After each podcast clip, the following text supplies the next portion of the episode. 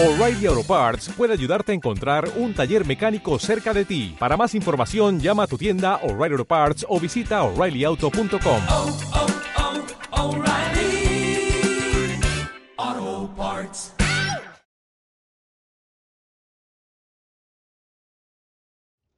Muy buenas a todos, esto es Estado de Alarma.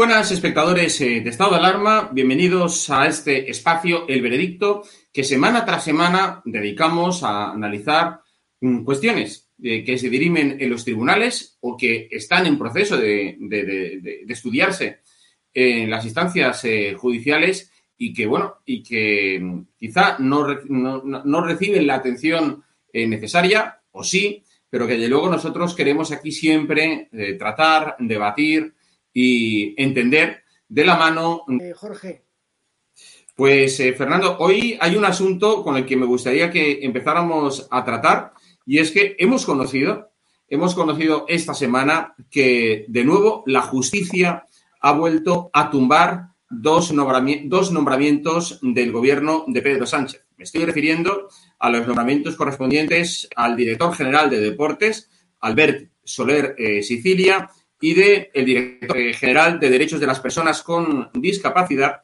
Jesús María Martín Blanco. Estas dos personas, eh, que, bueno, que fueron designadas por el gobierno de Sánchez a dedazo, según el Tribunal eh, Supremo, no, eh, bueno, pues no se hizo, o sea, el nombramiento dice que- que se realizó de manera vaga y genérica, recordando que efectivamente los directores generales normalmente tienen que ser funcionarios de carrera del llamado subgrupo A1, es decir, personas licenciadas, personas con titulaciones universitarias y demás. Esta decisión fue llevada a los tribunales por la Federación de Asociaciones de los Cuerpos Superiores de la Administración Civil del Estado, la conocida también como FEDECA, que el Tribunal Supremo en este caso le ha dado la razón. Pero ahora hablaremos de este tema eh, porque es que resulta que estos dos nombramientos no son los únicos.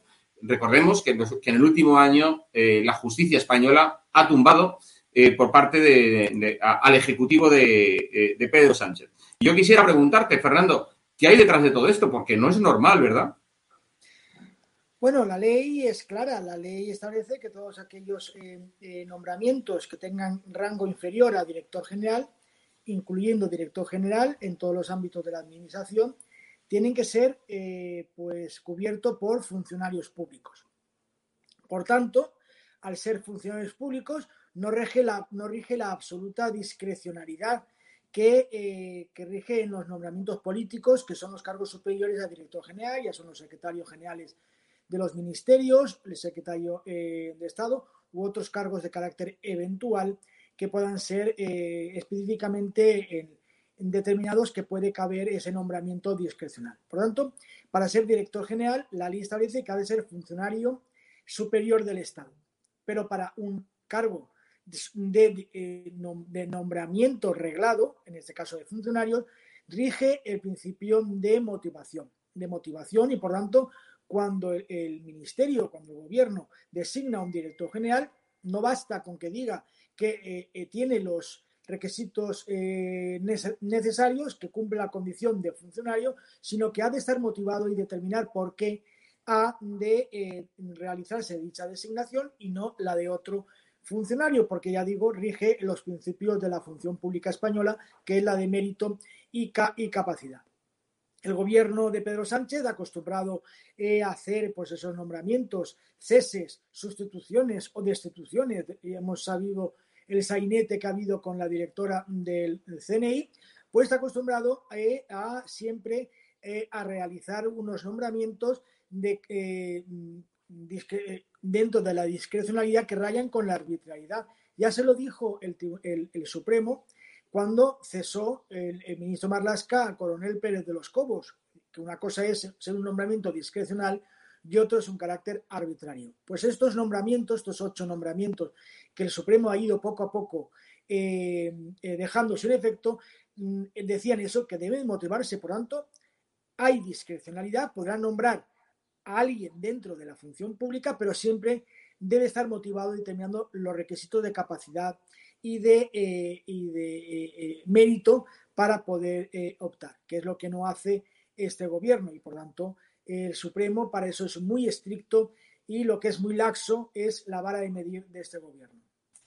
Sí, de hecho, ahí, eh, como tú estabas diciendo, son ocho los nombramientos que en este último año el gobierno ha tumbado. Hay que recordar, por ejemplo, los casos de los altos cargos del Ministerio de Derechos Sociales y Agenda 2030, eh, cuyos nombramientos también fueron anulados por el Supremo hace apenas unos meses. Eh, criticaron, de hecho, desde el Tribunal Supremo que la elección discrecional de María Teresa Pérez como directora general del Instituto de la Juventud y de Gabriel eh, Castañares como director general de Políticas Palanca de la Agenda 2030, o sea, me director general de Políticas Palanca de la Agenda 2030, pues no sé, muy, Fernando, si tú sabes lo que es Políticas Palanca de la Agenda 2030, pero vamos, a mí me suena, mmm, vamos, a, a, a, a típica... ¿eh? A, crear un cargo específico para, eh, para los amiguetes. Un amiguete de la ministra Belarra o de la ministra Montero, que ya hemos visto perdóname que te interrumpa, eh, Jorge, pero es que ya hemos visto como la ministra eh, Montero pues, se dedica incluso a utilizar a, cargos del ministerio como nani, ¿no? como eh, niñeras de sus hijos o cuidadoras de, sus hijos. Por lo tanto, estamos acostumbrados a que estos ministerios, sobre todo los de Podemos, aunque también lo, los socialistas, pues hagan, no solamente creen como esa director general palanca, que bueno, que siempre son unos artistas dando nombres absurdos, ¿eh? Eh, pero es que, claro, no solamente va el nombre, sino van 80.000 euros al año de sueldo, ¿no? Para Efectivamente. Y, o sea que ya, si quisieran dar esos nombres, y bueno, pero es que encima esos nombres se crean eh, direcciones generales artificiales sin contenido alguno, pero claro, con 80.000 euros al, al, año.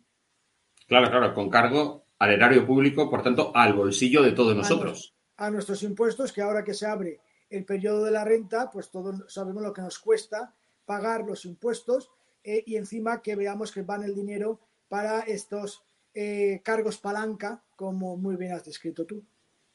Sí, sí, porque efectivamente, como dice eh, Fernando, ninguno de estos dos sujetos, ni María Teresa Pérez ni Gabriel Castañares, a pesar de que sus nombramientos fueron tumbados por el Supremo, ninguno de los dos dejó por ello de, ejercer sus funciones y cobrar esos 80.000 euros cada uno que hace mención eh, Fernando de Rosa. De hecho, lo que hizo eh, Sánchez fue esquivar esa sentencia vía eh, decreto, aprobar de nuevo el nombramiento y bueno, e inventarse, ¿no, Fernando, una justificación más amplia y extensa.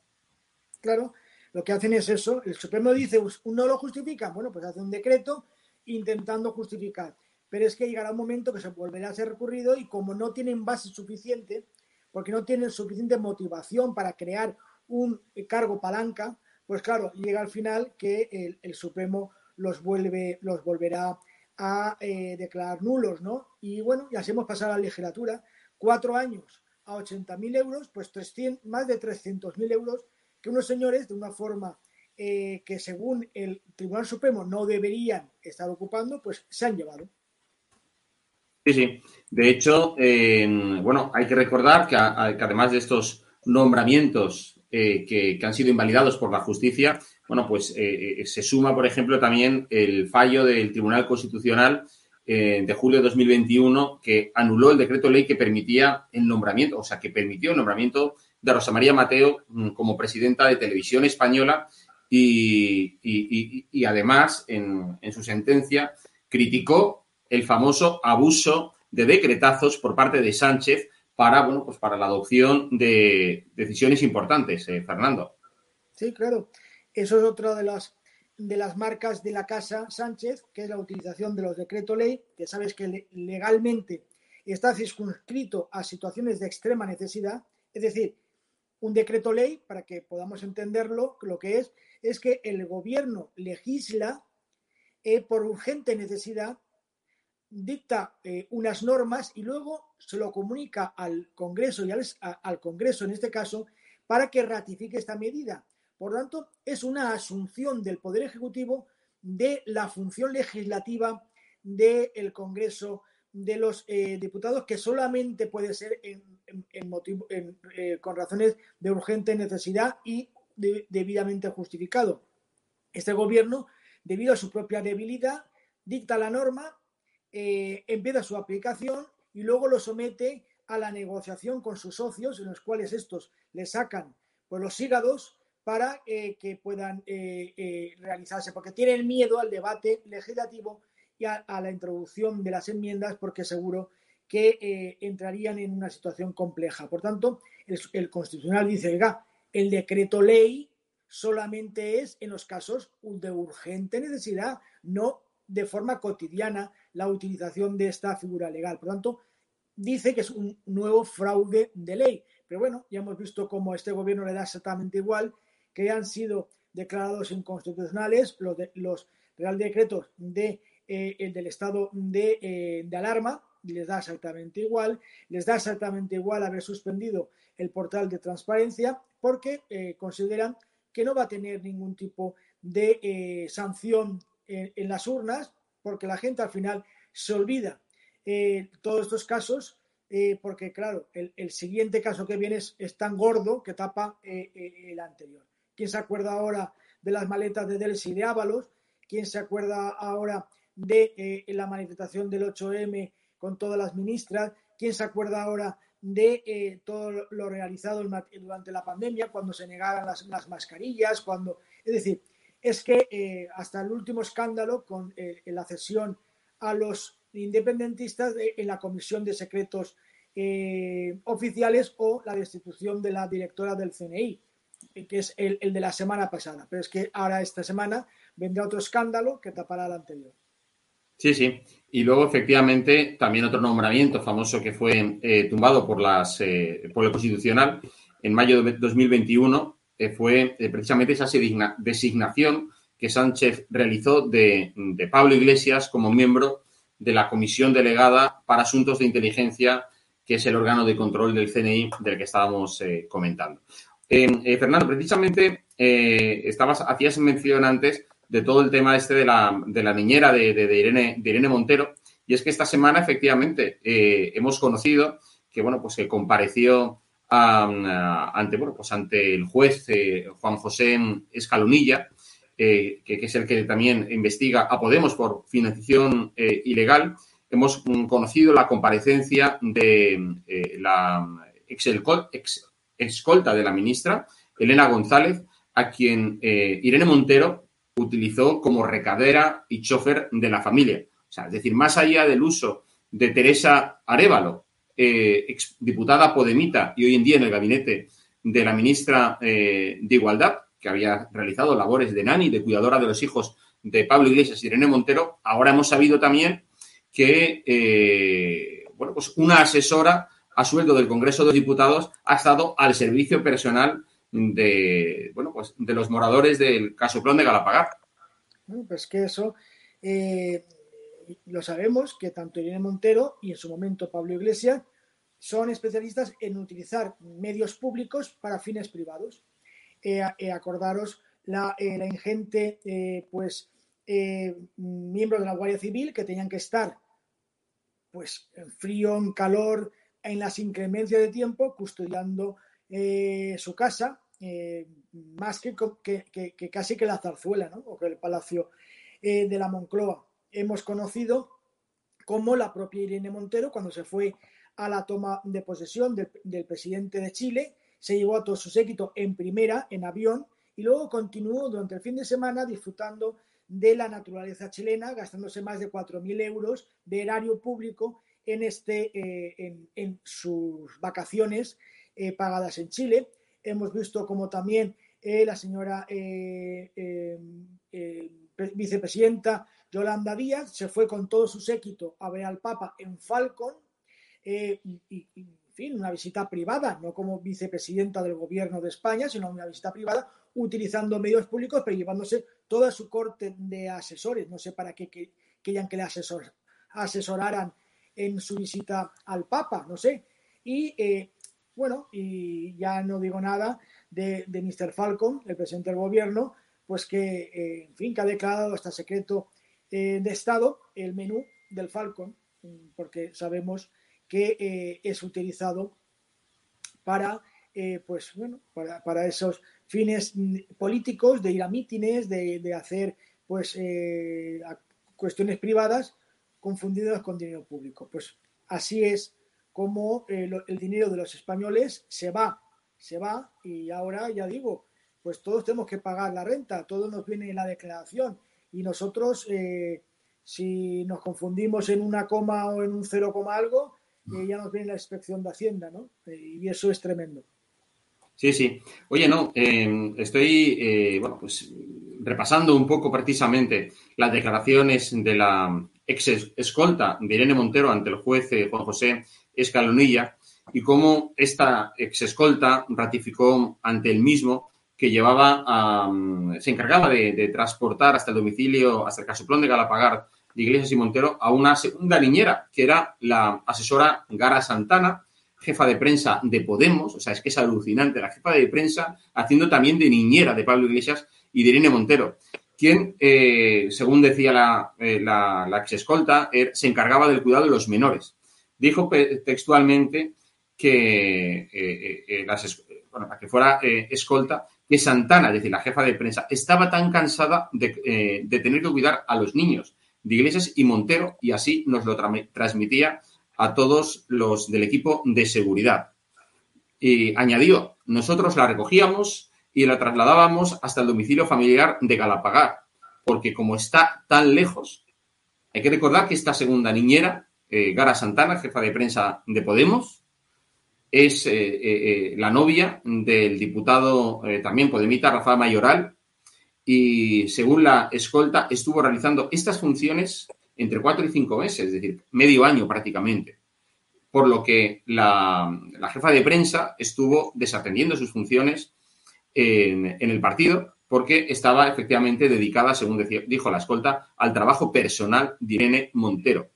Eh, bueno, un año después, cuando llegó otra de las hijas, nació otra de las hijas del matrimonio, las labores pasaron a, pasó a realizarlas la exdiputada Arevalo, que hoy está, como digo, en, en el gabinete de Irene Montero. Eh, o sea, lo que es alucinante son dos cosas. Es decir, y es importante que la gente lo sepa, que la lista de personas, de mujeres, y además es curioso, ¿no? Es decir, tanto de feminismo, etcétera, que ha utilizado Irene Montero para sus labores domésticas, cada vez es mayor. Y luego, también, que la gente sepa que aquí en este momento a quien está imputando el juez es precisamente a todas ellas por un presunto delito de malversación, ¿verdad, Fernando? Claro. Es que, eh, a ver, lo que más sorprende, Jorge, no solamente esa, eh, ese machismo de la ministra de Igualdad de utilizar eh, a mujeres solamente para el servicio doméstico profesionales, es que las propias profesionales, eh, en fin, no se rebelaran, no fueran y dijeran, eh, basta ya, eh, que vamos, es que me parece mm, que todas estas mujeres, que supongo que el 8 de marzo saldrán eh, cantando eslogans feministas bajo- detrás de las pancartas de Podemos y que acusan a- de machistas a, eh, a- miembros de otros partidos políticos, estén sometidas a esa casi esclavitud eh, eh, sin horario. Es que mm, me parece demencial. Primero, que exista. Segundo, que sea machista, machista la ministra. Y tercero, que las propias implicadas no hayan denunciado de, de- casi de secta que están estas personas con respecto al matrimonio eh, que era en su momento pareja eh, Iglesias eh, Montero.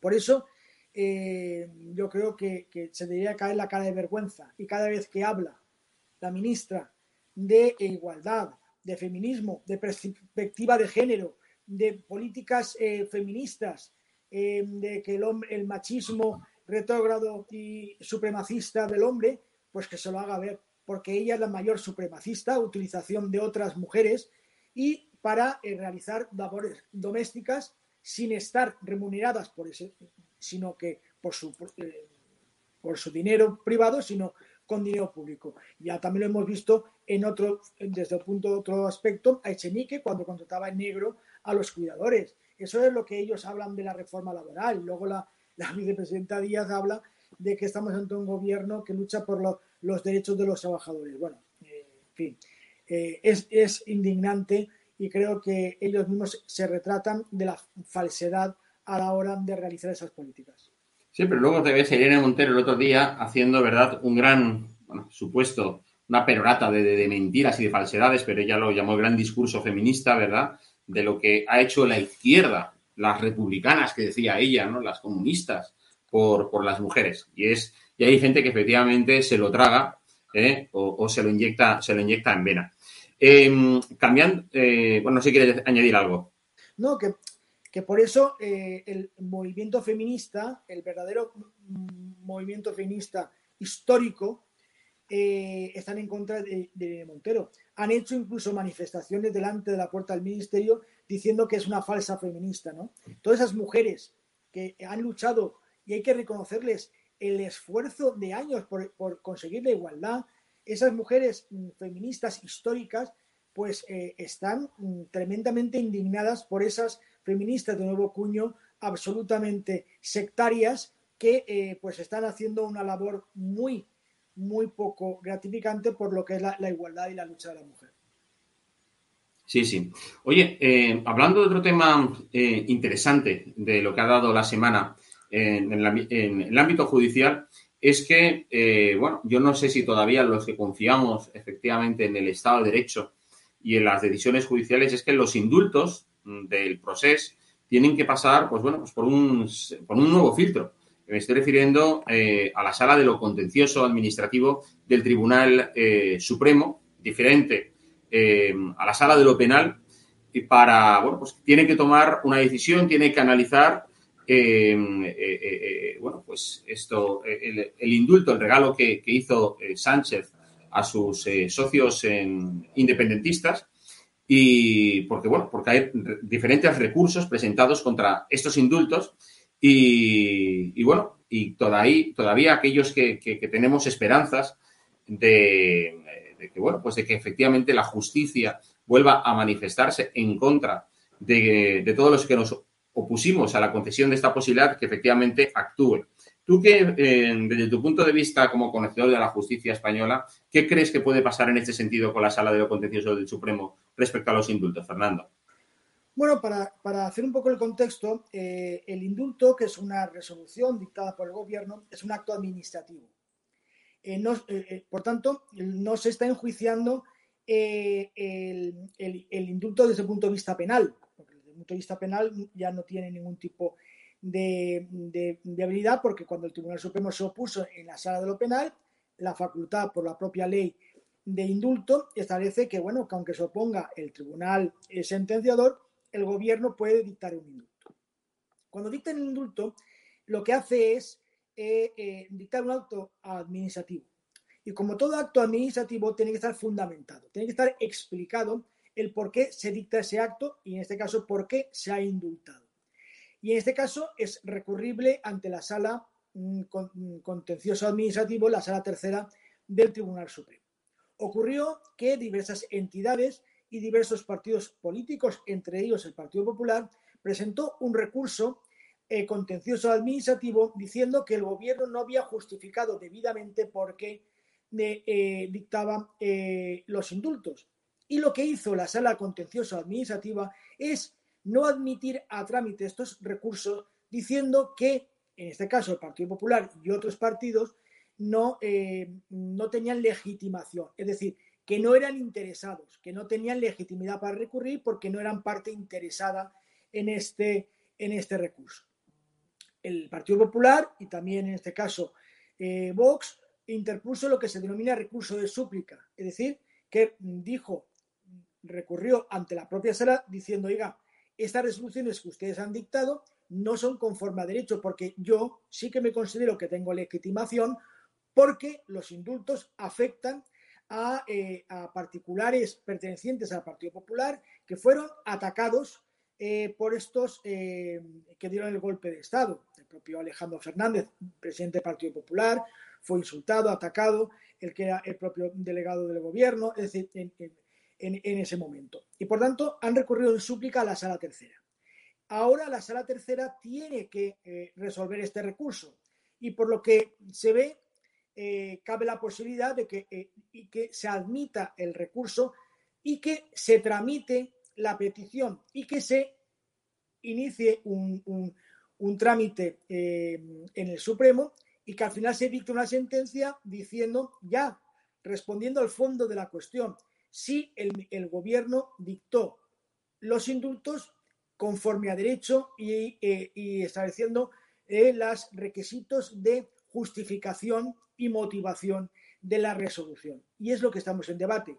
El Tribunal Supremo podrá resolver que el, acto administrativo del gobierno fue correcto, que fue debidamente justificado, o puede resolver que no fue debidamente justificado y que tendría que dictar una nueva resolución. Eh, mi opinión personal es que atendiendo la propia, eh, que nos hemos visto ahora, la propia motivación del gobierno, que fue en base a eh, informes periodísticos y opiniones personales, pues mm, creo que está insuficientemente motivado y hay bastantes posibilidades que la sala tercera diga que el gobierno no justificó debidamente los indultos y que tendría y anulara eh, estos indultos. Lo que pasa es que el gobierno podría dictar una nueva, una nueva resolución justificándolo en una mayor medida o con una mayor eh, requisitos eh, el indulto. Pero bueno, hay que decir al gobierno que no, que no puede ser, como decíamos al principio del programa, que la arbitrariedad no cabe en ninguna resolución eh, del gobierno y que están acostumbrados a hacer las cosas porque sí. Y porque sí, en un Estado de Derecho no existe. Eso es propio de regímenes autoritarios y no de regímenes democráticos. Por lo tanto, el porque sí o el porque me da la gana o porque el que yo considero que es así no es una justificación que el Supremo acredite como suficiente. O el porque yo lo valgo, ¿no? Que verdaderamente es lo que Sánchez es, eh, eh, justifica siempre. Claro, entonces nos estaríamos ante un caso muy similar al de, hombre, por supuesto, con una repercusión todavía mayor, al de estos dedazos que hablábamos al principio del programa. El gobierno, bueno, se lo tumba el Supremo, en el caso de que fuera así, ellos volverían a sacar un decreto mm, ampliando, ¿verdad?, las razones eh, de fondo, las motivaciones, pero efectivamente el escándalo estaría montado. Es que, mm, Jorge, es que hemos leído todos, negro sobre blanco, la justificación de por qué el gobierno ha indultado. Es que no da ninguna motivación. Solamente ha dado una motivación de carácter general. Es que ha utilizado incluso recortes de periódico para justificarlo. Lo cual, eh, vamos, en un Estado de Derecho, Eh, Tremendo, sí. Esto no cabe, no cabe, porque si no irán al Tribunal Constitucional y si no al Tribunal Europeo. Es que no se puede eh, vulnerar siempre el Estado de Derecho rayando eh, eh, un tic autoritario. Nosotros los ciudadanos merecemos saber por qué se ha indultado a los golpistas del, del 1 de octubre y que el gobierno diga por los motivos por los cuales lo ha hecho, que todo lo podemos adivinar, Jorge, pero tendrá que plasmarlo y tendrá que decirlo y pasar la vergüenza de decir por qué lo han hecho. Efectivamente. Oye, y una última cuestión que creo que tampoco deja de ser, por ser la última, menos interesante, y es relacionado con el futuro de Margarita Robles. Margarita Robles, este, esta semana pasada, ha estado, bueno, pues eh, eh, bajo el foco eh, mediático, bajo el foco informativo, por, mm, digamos, eh, eh, el, el ridículo hecho en la rueda de prensa famosa tras eh, destituir a Paz Esteban y ya decir, eh, bueno, hacer ese retrueca, ¿no? Ese juego de palabras de manera propagandística, ¿no? De decir que era no una destitución, sino una sustitución. En fin, toda sustitución implica una destitución. Es que lo cojas como lo cojas. Y, bueno, eh, Margarita Robles, eh, que siempre ha presumido de ser, bueno, pues una persona procedente del ámbito de la justicia, que por cierto, una persona que procede del ámbito de la justicia, más motivo para exigirle, ¿verdad?, imparcialidad, ecuanimidad, el uso de, la norma, de la ley, a la hora de aplicar, bueno, pues y tomar decisiones. Lo cierto es que ella eh, tiene, digamos, un futuro mm, a nivel, eh, eh, la carrera de la magistratura bastante complicado porque ella, bueno, pues había sido magistrada del alto tribunal y posiblemente pueda encontrarse con dificultades cuando deje el gobierno en volver al Tribunal el Supremo. Y lo cierto es que el Consejo General del Poder Judicial eh, ha considerado que debía perder su condición de magistrada por pedir una excedencia de, para ir número de dos, para ir de número dos en la lista del PSOE a las elecciones y ella no recurrió, no hizo nada ante bueno, pues la sala tercera del, del Supremo. ¿Cómo ves tú este término? Bueno, es que eh, efectivamente eh, Margarita Robles sabía que dando el paso a, a la política perdía su condición de magistrada del Tribunal Supremo, no de magistrada, sino de magistrada del Tribunal Supremo. Porque Correcto. el nombramiento de magistrada del Tribunal Supremo es un nombramiento discrecional de, eh, de- del Consejo General del Poder Judicial y, por tanto, esa condición se pierde cuando se adopta otra situación administrativa. A mí también me ha pasado lo mismo. Yo era presidente de la Audiencia Provincial de Valencia. Cuando opté al Senado, perdí mi condición de presidente de la Audiencia Provincial de Valencia porque era un, nombre, un nombramiento discrecional. Por tanto, si yo vuelvo en algún momento a la carrera judicial, yo no podré optar a mi último puesto que era presidente de la Audiencia Provincial. Yo quedaré adscrito de, magistrado y estaré a lo que me, al puesto que me designe el Consejo General del Poder Judicial. Eso es una regla que conocemos todos los jueces porque cuando mm, la ley orgánica establece eh, que eh, damos el paso a, a- otra condición de, de activo, pues perdemos aquel nombramiento que fuera carácter discrecional como es magistrado supremo o en mi caso presidente de la audiencia provincial eh, de Valencia. Por tanto, ella no recurrió, claro, yo tampoco recurrí, porque evidentemente es así la regla de juego y las tomas o las dejas. Como las lentejas, efectivamente. Pues eh, Fernando de Rosa, muchísimas gracias por hacernos entender, explicarnos con, con esta claridad los- las cosas que han pasado en el ámbito judicial de nuestro país a lo largo de esta última semana. Nos vemos la semana que viene. Muchísimas gracias y hasta la semana que viene. Venga, un abrazo. Pues esto es lo que ha dado de sí la semana judicial en nuestro país. Amigos eh, de estado de alarma, muchísimas gracias por acompañarnos un día más aquí en el veredicto. Volveremos eh, la semana que viene, eh, Dios mediante, pero por supuesto, eh, aquí estaremos por mucho que a Sánchez y, a toda su, su banda les, les moleste, como sabéis. En fin, que seáis, que tengáis una feliz semana y por tanto que seáis muy felices a pesar del gobierno. Hasta luego.